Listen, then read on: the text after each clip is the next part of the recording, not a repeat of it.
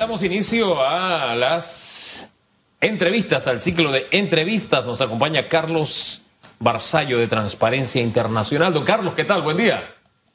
Muy buenos días. ¿Qué tal? ¿Cómo están? Sonría, por favor.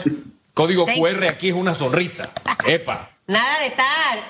Yo creo que usted tiene dientes, señor Barzallo. Ahí están, ya ves. Hasta los que no tienen dientes, usted viera cómo se ríen. Ellos muestran ahí toda la mueblería completa. Buenos días y feliz ma- martes para usted. Hablaremos un poquito de transparencia. Ayer precisamente tenía un debate con un amigo diciéndole que a mí me encanta la gente auténtica, la gente que no finge ser una cosa que no es, porque luego en esa, en esa doble personalidad o de vida que lleva, el verdadero yo interno puede salir a relucir.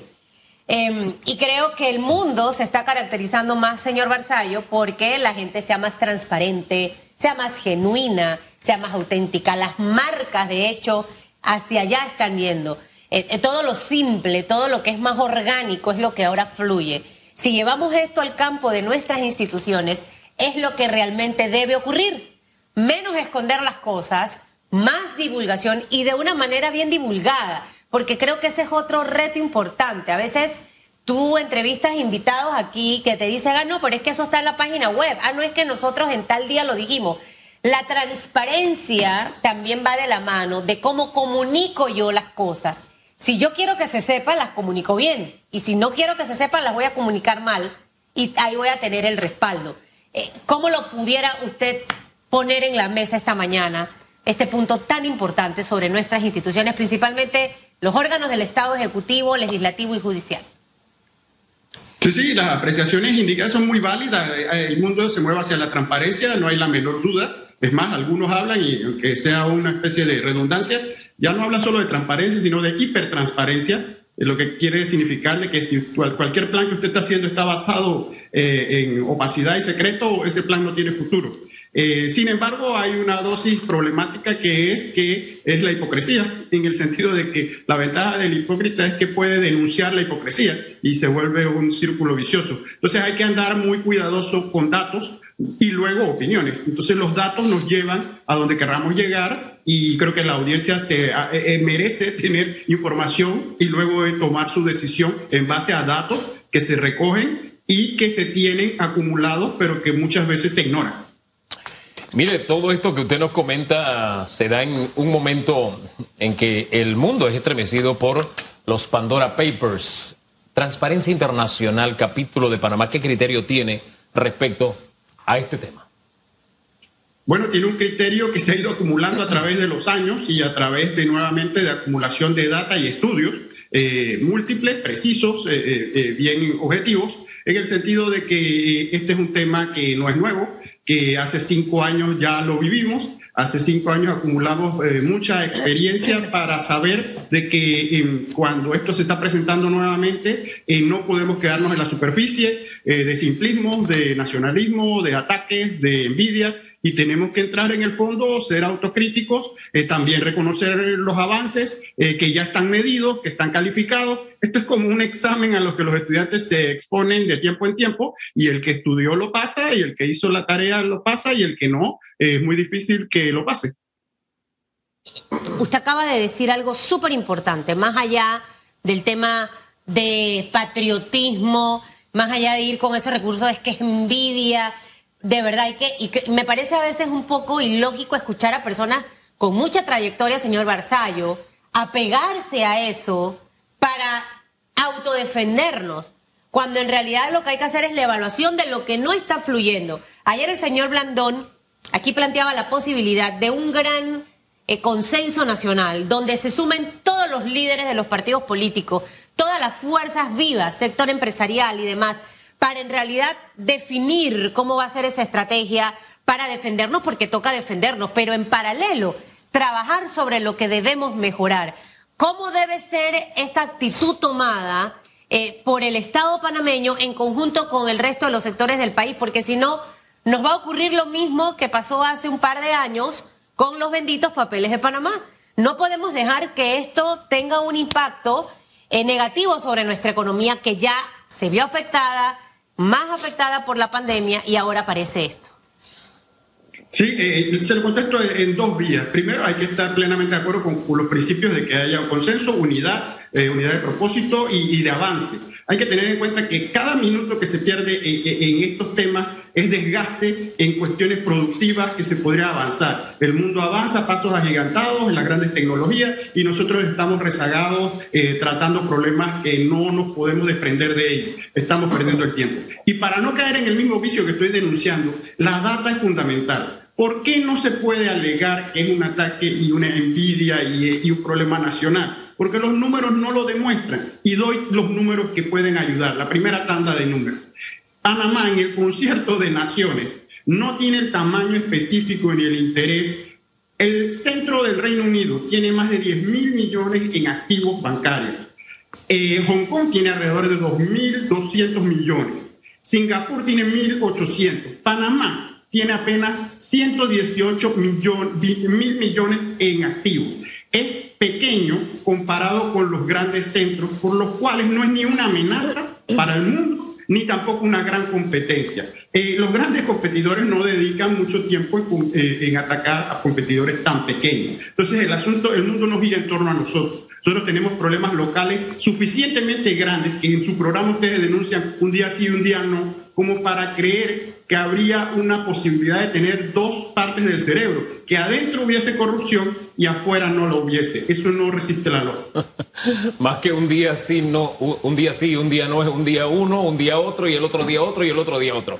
Pero en fin, eh, si bien es cierto, nuestro tamaño es ese, eh, no tenemos que olvidar, no podemos pasar por alto, que los Panama Papers fueron, así de manera global, la tercera filtración más grande de documentos de este tipo que ahora ocupan los Pandora Papers. Que en aquel momento, aunque no éramos el protagonista principal, el nombre, el titular, nos manchaba. Es más, yo le voy a decir algo aquí entre, entre nosotros. Voy a aprovechar el momento. Yo leo en bloques.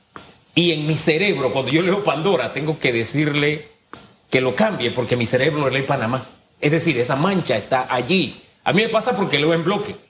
Si uno lee los medios internacionales, ahí está citado de inmediato Panamá. Sí, puede que seamos pequeños, puede que no tengamos los más grandes escándalos, pero esos 300 que son mencionados en Panamá son nuestros 300 y tenemos que buscar la forma de, corregir lo que no está bien, ¿no le parece? Totalmente de acuerdo en la línea de que, la, primero lo del tema de marca, que hay expertos en tema de marca, cerebro, branding, que saben que esto es un tema de reputación y nombre y el nombre es fundamental. Por eso, en los cinco años que han pasado, e igual que pasó con las eh, variantes del COVID, que no se le pone el nombre de los países, sino eh, Delta, Gamma, Mu, porque hay todo un componente de estereotipos y de nombre. Pero superando eso, que es difícil y hay que reconocer todas las desventajas que tiene, tenemos que entrar en el fondo y es en el elemento de cómo se soluciona un problema. Lo primero es reconocerlo. Si no lo reconocemos, no hay posibilidad de solucionarlo porque uno tendría que pensar que no tiene nada que arreglar. Y hay mucho que arreglar y está medido lo que hay que arreglar. Panamá, segundo dato importante, en el 2015 contrató abogados para decirle a los fijadores de estándares internacionales, entiéndase OCDE, GAFI, le envié una nota donde ponía en duda qué son los estándares internacionales y su eh, cumplimiento. Y que si esos eh, eh, organismos exigían a Panamá cumplirlo, Panamá iba a tomar medidas legales. Eso es una adopción de una política pública de ataque a la comunidad internacional. Eso no es sostenible para un centro financiero. Los centros financieros no se enfrentan a la comunidad internacional a través de demandas de abogados. Luego, en el 2016, cambió la actitud y nombró una comisión de expertos independientes, un decreto ejecutivo oficial, donde decía el encabezado que el propósito era liderar a la comunidad internacional en una nueva arquitectura de la comunidad financiera internacional del día a la noche. Entonces hay que tener claro cuál es la posición. Liderar la comunidad internacional en aspectos de transparencia y tratar de traer las mejores inversiones o luchar contra la comunidad internacional por considerarse pues, una víctima de ella y tratar de eh, cambiarla. Eh, no sé si el primer, ese escenario es realista. realista y tonto. Yo me quito los lentes. Mire, este, al final, y a esa va dirigida mi otra pregunta. ¿qué le conviene más a Panamá? En la vida uno tiene que tomar decisiones. O me voy de frente contra la comunidad financiera internacional y yo voy a ser el gran héroe y no quiero decir que es que la comunidad financiera internacional todo lo haga bien, porque por supuesto que no todo lo va a hacer bien. O en realidad asumo una, una posición de demostrar que sí lo estoy haciendo bien y de que sí puedo seguir compitiendo. ¿Qué tendría que perder Panamá? Si Panamá agarra esa postura, señor Barzallo, de irse de frente con ese monstruo gigantesco, en donde quizás muchos países ahorita digan de los dientes para afuera, ah, sí, es que ellos siempre son exagerados, eh, están haciendo daño, pero al final no van a sumarse con Panamá para ir en esa lucha. Todo el mundo va a ser observador. Es como cuando usted está en la escuela, ¿quién se va de frente con el profesor para reclamarle algo y el resto de los estudiantes calladito? Eh, ¿Qué perdemos si nos vamos de frente contra esta comunidad financiera internacional? ¿Cuáles son los riesgos que como país podemos eh, tener? Y entendamos que nuestra economía venía golpeada, nos llegó el tema del COVID y hacer eso en este preciso momento, para mí, que no soy economista, que no manejo el derecho internacional, pero que la lógica me dice sería lo más absurdo que como país podemos hacer. No sé qué piensa usted y cuáles serían esos riesgos. Contesto directamente su pregunta con la tercera tanda de datos y le doy la fuente. El economista fallecido recientemente, Lachman, ya contestó su pregunta en el 2016. En agosto, él produjo un escrito que sintetizó en unos números fundamentalmente importantes. E, este sector es el punto 07 del Producto Interno Bruto. Son alrededor de 330 millones, de los cuales 90 millones son a nivel interno. Genera un empleo de 1%, consumo nacional de 0.1%. El negocio realmente está en la logística y en el turismo, que representan un 40%. Es decir, hay un riesgo de que concentrarse en este 1% afecte a ese 40%. Entonces, no parece hacer sentido concentrarse demasiado en un sector que no es el más importante. Y luego viene lo siguiente. Eh, ¿Qué podemos perder? El problema está que estar en listas genera inmediatamente para la gente que maneja fondos de terceros, entiéndase bancos, entiéndase compañías de seguro, compañías de inversión, una cuasi prohibición de invertir en esos lugares. Es automático. Estar en lista se vuelve en un impedimento para que lleguen capitales eh, sanos y legítimos. Entonces, eh, eh, está dicho el escenario y de ahí hay que tomar grandes decisiones que pueden parecer complejas, pero esto no es ciencia nuclear, esto es algo que sin ser simplista, el destino es evidente. Eh, no hay país, salvo Corea del Norte, que luche contra los organismos internacionales. Olvídese de si eso es justo o injusto y olvídese de que ellos sean hipócritas y que ellos hagan lo mismo que su. Recuerda una cosa, si su argumento es que ellos hacen lo mismo que usted, no queda claro si ese argumento define que lo que usted hace está bien o mal. Hay que partirse sobre lo que uno hace está bien o mal y luego compararse con los demás. Decirle a uno, usted es igualito a mí, si lo que el otro hace y usted hace está mal, no lo ayuda a avanzar en algo positivo, lo pone en el mismo plano. Demuestra que el otro es un hipócrita, perfecto, pero después de la satisfacción personal, de dejarlo en evidencia, yo no sé qué gana usted si usted quiere mejorar. Eh, la firma de abogados que está a la cabeza de las mencionadas eh, en esta filtración de los Pandora Papers, eh, la firma Alcogal, desde el día uno, eh, después de la publicación, lanzó comunicado y rechazó estas informaciones por las calificó como, calificó como conjeturas, imprecisiones y falsedades. Ayer el Ministerio Público habló sobre este tema y se deja entrever que no van a esperar que haya suficiente material probatorio para iniciar investigaciones. Estas reacciones de la firma y de la, eh, eh, del Ministerio Público, ¿cómo lo acoge Transparencia? Lo vemos en contraste con otras eh, jurisdicciones vecinas.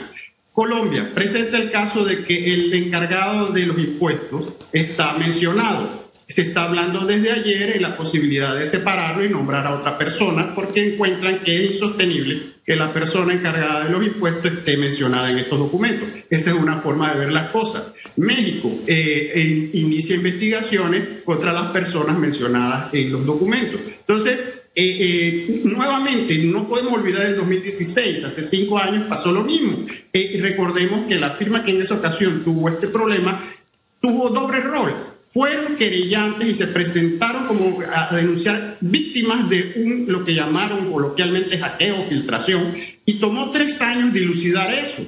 Entonces también son sujetos ellos de investigación, que son lentas. Tenemos que ver un tema importante. El tema está en dos terrenos, en el jurídico ilegal, tiene que dislucidarse en corte, se respetan los derechos, pero hay otro terreno y en lo que ustedes son maestros y expertos, que es el de la opinión pública. Ese terreno no lleva ni los ritmos, ni las velocidades, ni las cargas de probatoria del terreno legal, donde estamos los abogados y sonamos leguleyos y sonamos que citamos artículos y normas. Entonces hay que saber manejarse en ambos terrenos, porque en el terreno de la opinión pública eh, eh, se, se utiliza a veces mucho simplismo y justicia y hay que tratar de educar, informar, dónde están los datos y de tratar de, de, entre tanta información encontrar lo importante para no cometer injusticias, pero tampoco olvidar que hay temas de fondo que hay que ver. Por ejemplo, en el tema de impuestos es extremadamente complejo porque a la gente no le gusta pagar impuestos. Yo no sé si usted se recuerda por qué impuestos se llama así. La palabra es porque están obligados impuestos.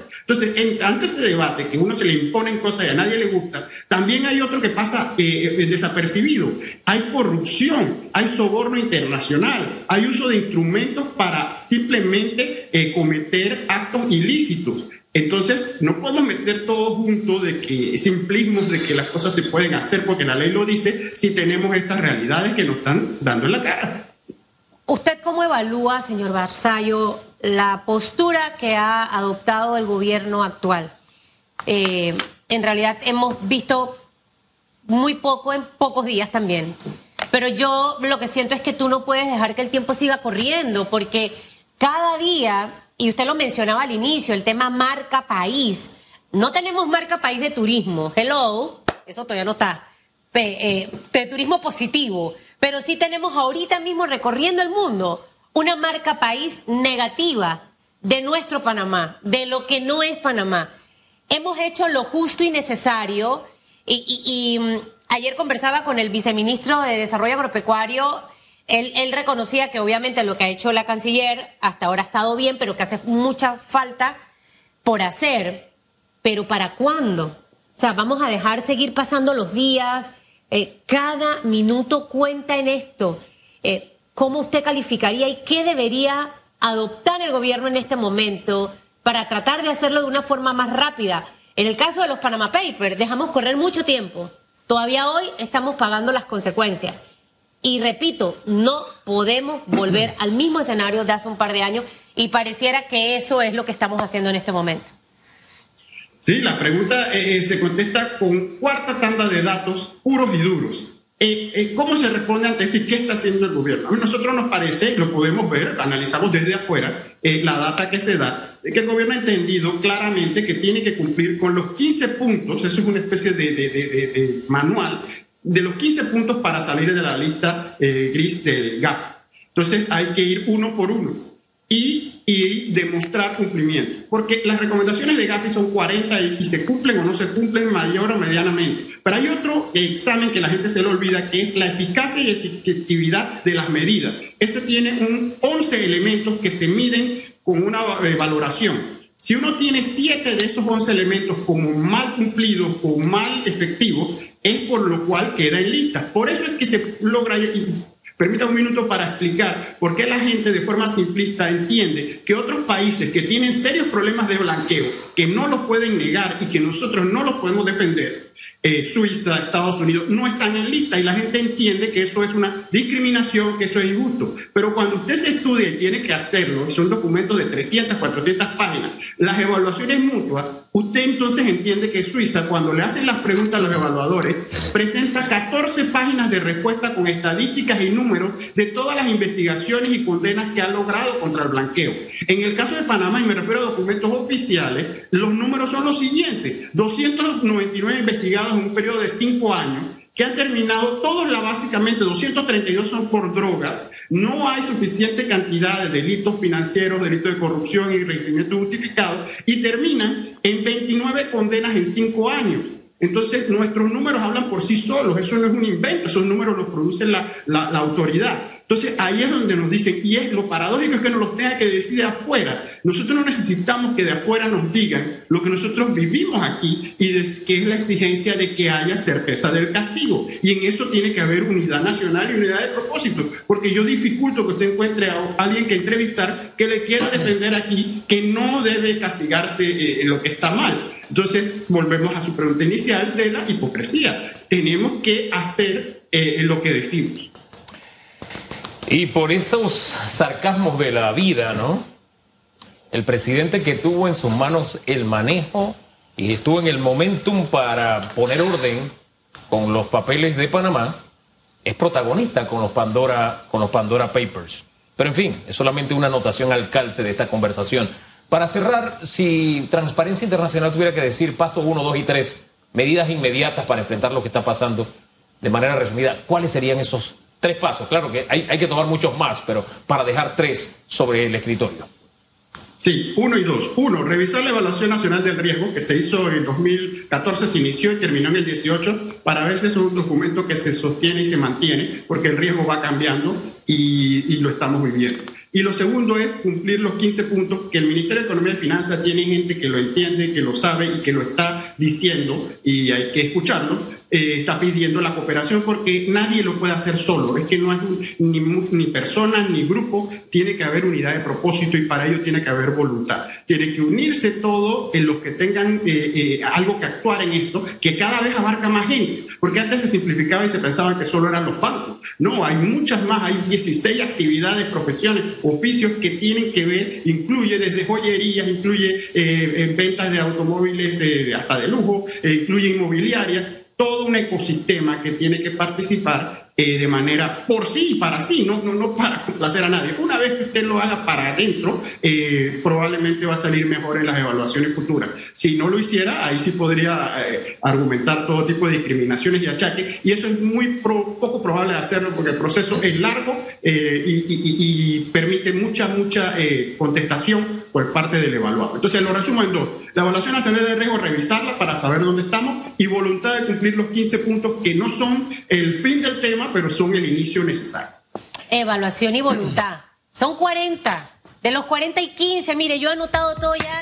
Eh, eh, aquí no hay que ser brillante. Lo que pasa es que hablamos demasiado. Nos actamos, sí, estamos haciendo, el gobierno ha hecho. No, las cosas hay que verlas en hechos. Las palabras al final quedan solamente allí y el que se afecta, señor Barzallo, es el país. Usted nos ha dado unos números tan claves en realidad que es lo que ya debieran hoy estar sentados en la mesa conversando. Revisen esos 15 puntos, Hugo, por Dios, y ya dejar de estar diciendo, sí, estamos, estamos investigando, eh, la DGI está haciendo esto, eh, investiga. No, no nos quedemos en el, en, el, en el problema que a lo mejor es superficial y que quizás no vamos a resolver.